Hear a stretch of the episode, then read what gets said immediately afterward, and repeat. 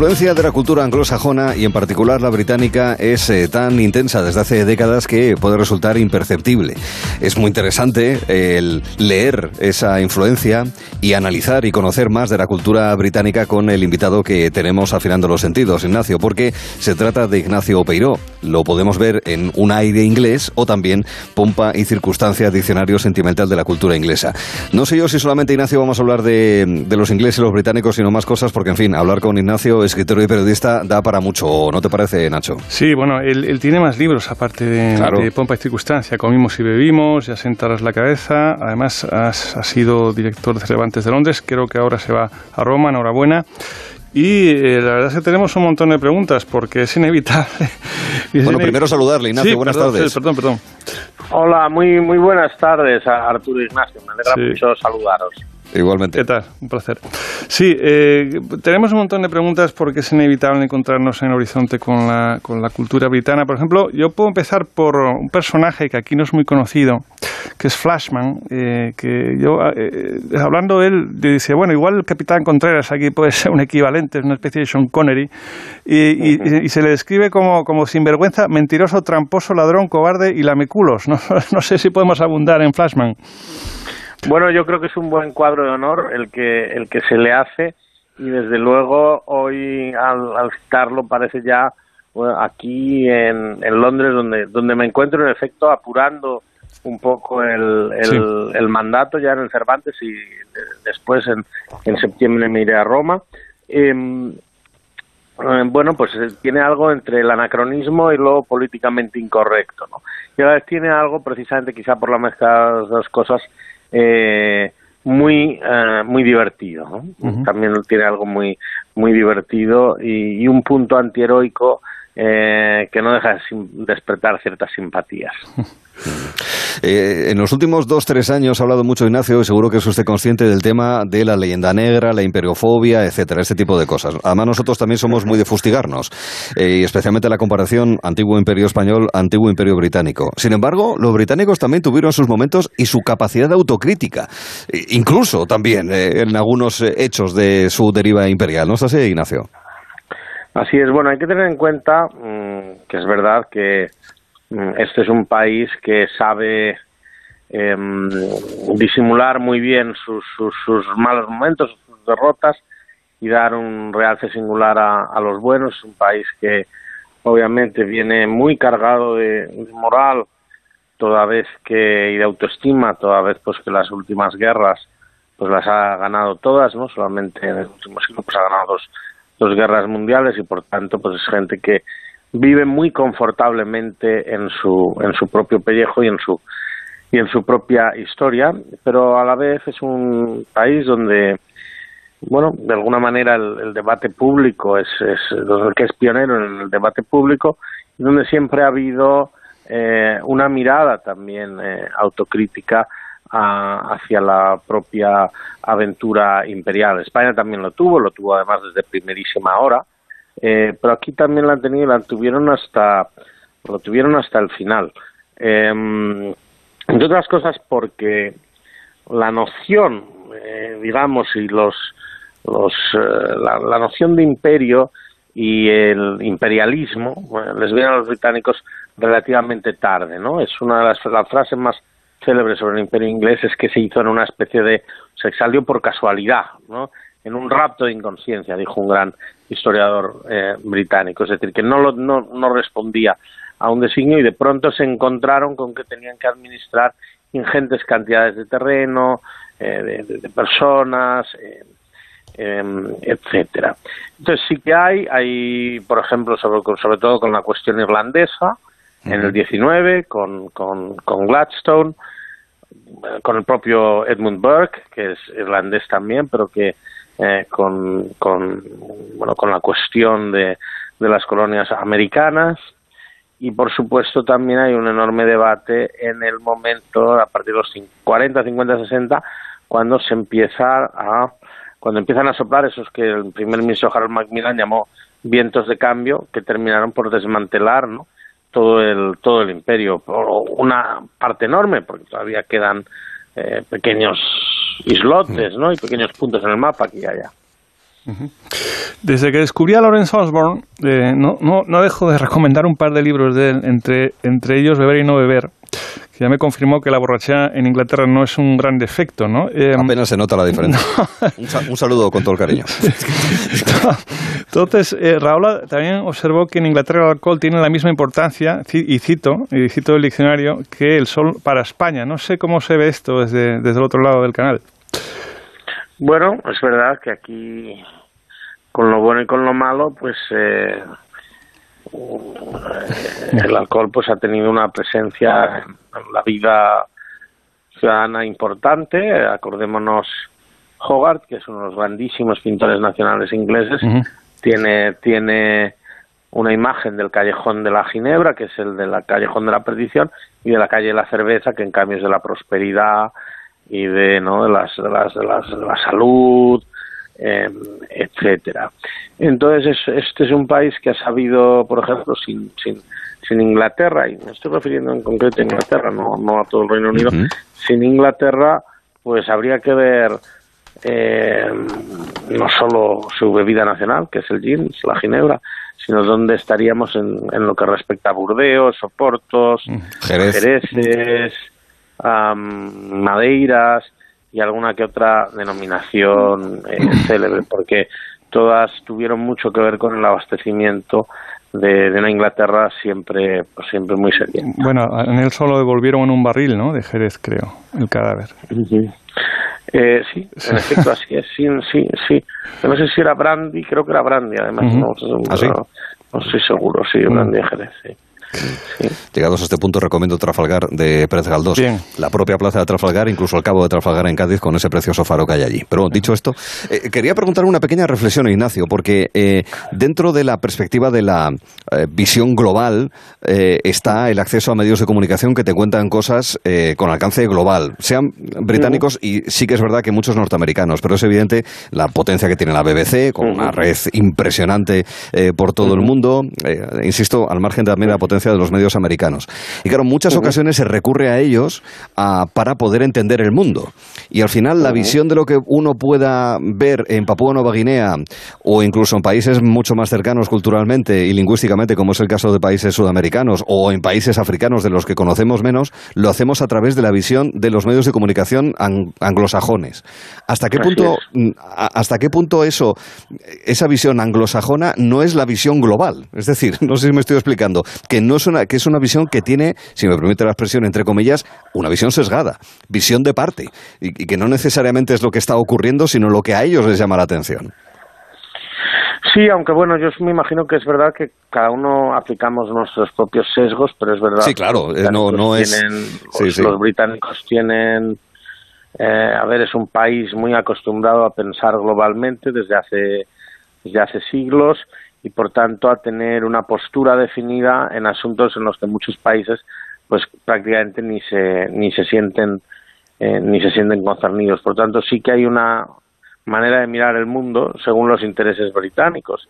Y bueno así suelen así suelen hacerlo. De hecho es muy llamativo como por ejemplo para acercarse a cualquier historia de cualquier país no solamente historias de países, sino historia del arte también, por ejemplo, eh, pues suelen buscar primero el testimonio de un, historiador eh, compatriota suyo, ¿no? Es decir, primero buscan a ver, antes de que decimos los españoles sobre nuestra propia historia o que, eh, ¿no? o que dicen los medievales de su propia historia, pues buscan ser, buscan un, un, primer intérprete inglés o británico de esa de, esa, de ese periodo en cuestión. Pasa mucho, por ejemplo, en documentales en la tele, que claro, hay muchísimos porque su capacidad de producción audiovisual es tremenda, que es verdad, te hablan de Italia, de Grecia, de España, de Francia, y siempre es a través de la mirada de historiadores británicos, por ejemplo, un poco lo que está diciendo. Bueno, que es que son muy buenos, tienen, una capacidad para, son buenos, ¿no? entretener, aparte de contar cosas. Bueno, una frase, una frase. El amor a primera vista es solo la intuición de la persona que más daño nos puede hacer. Yo esto lo recuerdo en La tumba sin sosiego, de Sil Connolly, que aquí no es un personaje muy conocido, pero no sé si podemos nos puede contar algo de él. Bueno, Cyril Connolly fue un, gran crítico literario, impulsor de revistas literarias eh, en el siglo XX, de una enorme de una enorme influencia, sobre todo con la revista Horizon, y él dejó unos cuantos buenos libros, eh, sobre todo de apuntes y algunos de crítica literaria, eh, pero, pero es un hombre que también se pensaba que él iba a ser eh, quizá uno de los grandes escritores de su generación y, nunca lo fue, ¿no? Nunca, nunca lo, nunca lo fue. Eh, sí, Nacho. No, no, ah, has respondido. No voy, a no voy a preguntar por Isabel II, que es de los poquísimos personajes de la historia del siglo XX que perdura mm. entre nosotros, pero sí por quien la ha hecho viuda y que fue su compañero, su marido durante décadas, Felipe, el duque de Edimburgo. Y una frase buenísima, ¿eh? de las muchas que recoge el libro. Ah, hay varias, hay varias, pero hay una maravillosa que me parece fantástica. Me gustaría mucho ir a Rusia aunque esos bastardos asesinaron a la mitad de mi familia. Es necesario reivindicar el legado de don Felipe de, Felipe de Edimburgo, ¿no, ¿no le parece, Ignacio? Bueno, hace ahora mismo, yo creo que un año y cuatro meses aproximadamente, así que murió. Mm. Eh, y es un hombre que, que fue despedido con un enorme respeto y reconocimiento. Eh, él estuvo, siempre supo estar en, en su papel y eso eso se le ha, se le ha reconocido, bueno, siempre supo estar en su papel, salvo las veces que, en efecto, decía alguna, alguna, eh, bueno, algún chiste o alguna tontería, pero, pero eran, bueno, excentricidades, digamos, que formaban parte del personaje. Y bueno, es, famosa la de la autoescuela de Escocia, ¿no? ¿Cómo mantienes a tus alumnos sobrios el tiempo suficiente para que puedan aprobar el examen, por ejemplo? bueno, este, eh, seguimos. Dunhill, ¿Dunhill o Dunhiles? Eh, pues Dunhill, sí, la, sí, sí. Sí, este es, es una institución, así, ¿no? Compraba ahí las pipas, Sinatra los mecheros, Churchill los habanos, no sé si usted... Es, Lo que pasa es que ha habido, eh, con los años se separaron y hubo un Dunhill de mm, marroquinería, otro de de tabacos, eh, por ejemplo, yo creo que sigue habiendo tabacos hechos en Dominicana.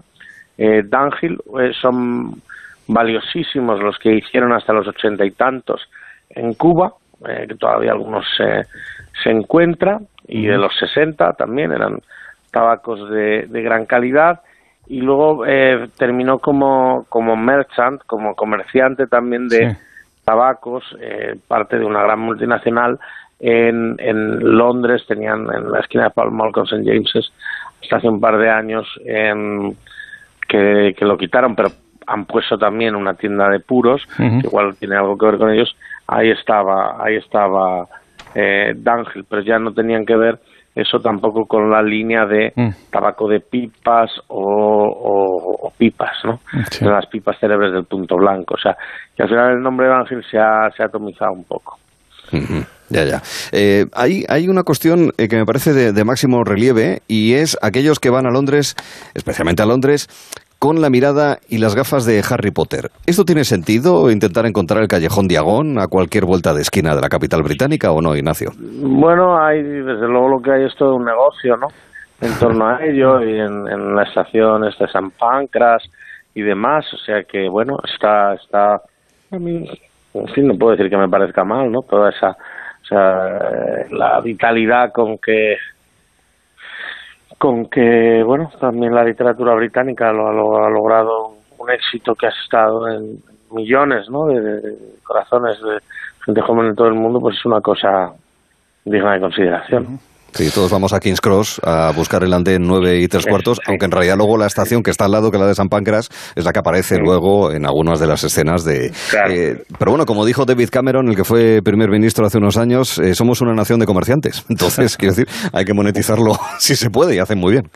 Te veo, muy puesto lo hacen, muy bien. con esta historia. He estado hace poco. vale, vale.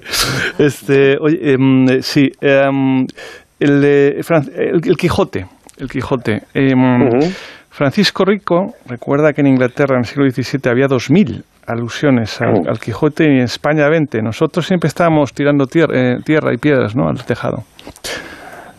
Mm, bueno, es verdad que, mm, digamos, el, país que enseguida, desde el primer minuto, aplaude el Quijote, ríe con él y, y se lo aplica, mm. digamos, a su, a su propia literatura, es, eh, es Inglaterra. Entonces ahí, bueno, pues es eh, llamativa la, la devoción, eh, bueno, cervantina en general y quijotesca en particular que ha habido. Sí, sí, sí. Bueno, un par de últimas preguntas por mi parte. Eh, Cervantes falleció el mismo día que Shakespeare, ser o no ser, y la siguiente dicotomía, Aston Martin o Jaguar. No vale decir Mini como solución intermedia. Uf, pues esto Gran Rover, no me diga más. Es muy difícil, pero porque claro, ahora además han tenido, digamos, diversas... Eh, yo creo que son responsables en los 50 y 60 algunos de los coches más hermosos de la historia, ambas, ¿no? O sea, Aston Martin, no sé si es el DB5 y luego Jaguar, el XJ Type, son considerados de los de los de los más eh, de los más hermosos, eh, que de los más hermosos que hay. Eh, en principio, mm, eso que hay que tener Jaguar al principio era muy muy deportivo y era era un coche un poco más ah, no, no, no, que luego iba a ser tan elegante, ¿no? Y tan clásico, un poquito más agresivo, digamos, ¿no? Mm. Eh, mientras Aston Martin yo creo que también ha mantenido, supongo, un mayor nivel de, eh, ¿cómo se diría hoy? Exclusividad, ¿no? No en cuanto a precios. antes de, mi, de, mi, pregunta, una curiosidad. Eh, a Spencer de Fiery Queen, creo que era, ¿se tradujo al final o no? ¿Hay traducción de, de Spencer? La verdad es que lo, lo desconozco, mm. pero debe ser tremendo. Yo creo que sí, pero debe ser tremendamente difícil. Ya, ya, ya. Bueno, eh, la última. Yo alguna vez estuve chaval, veranos ahí en, Inglaterra, y yo siempre me he quedado ojiplático con una cosa, el badminton. Era una cosa que no, no, no acababa de encontrarle sentido al badminton. Yo no sé de dónde viene esta afición, o sea, del, no sé de dónde viene. Bueno, yo creo que el, badminton, la verdad es que ahora mismo tampoco lo recuerdo muy allá, pero... Eh, yo creo que viene de, mm, yo creo que venía de la India, o al menos se jugaba mucho mm. en la India, aunque hay que tener en cuenta que hay un, hay un duque de badminton y creo que es, ah. es de allí de donde tomó el nombre del juego, en sus tierras. Ah, Duque de badminton, como lo hubo también de sándwich. Si es que tienen una inventiva y lo venden también, que es muy a tener en cuenta.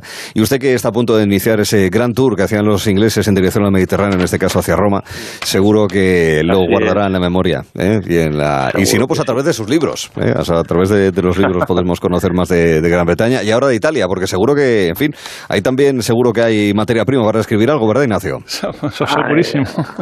Ahí yo creo que va a haber mucho sí. Sí, sí, sí, algo habrá, algo habrá. Ignacio Peiro, también afinando los sentidos esta tarde, ha sido muy amable, le agradezco la conversación, cuídese. Muchísimas gracias, un saludo a todos, adiós. Gracias.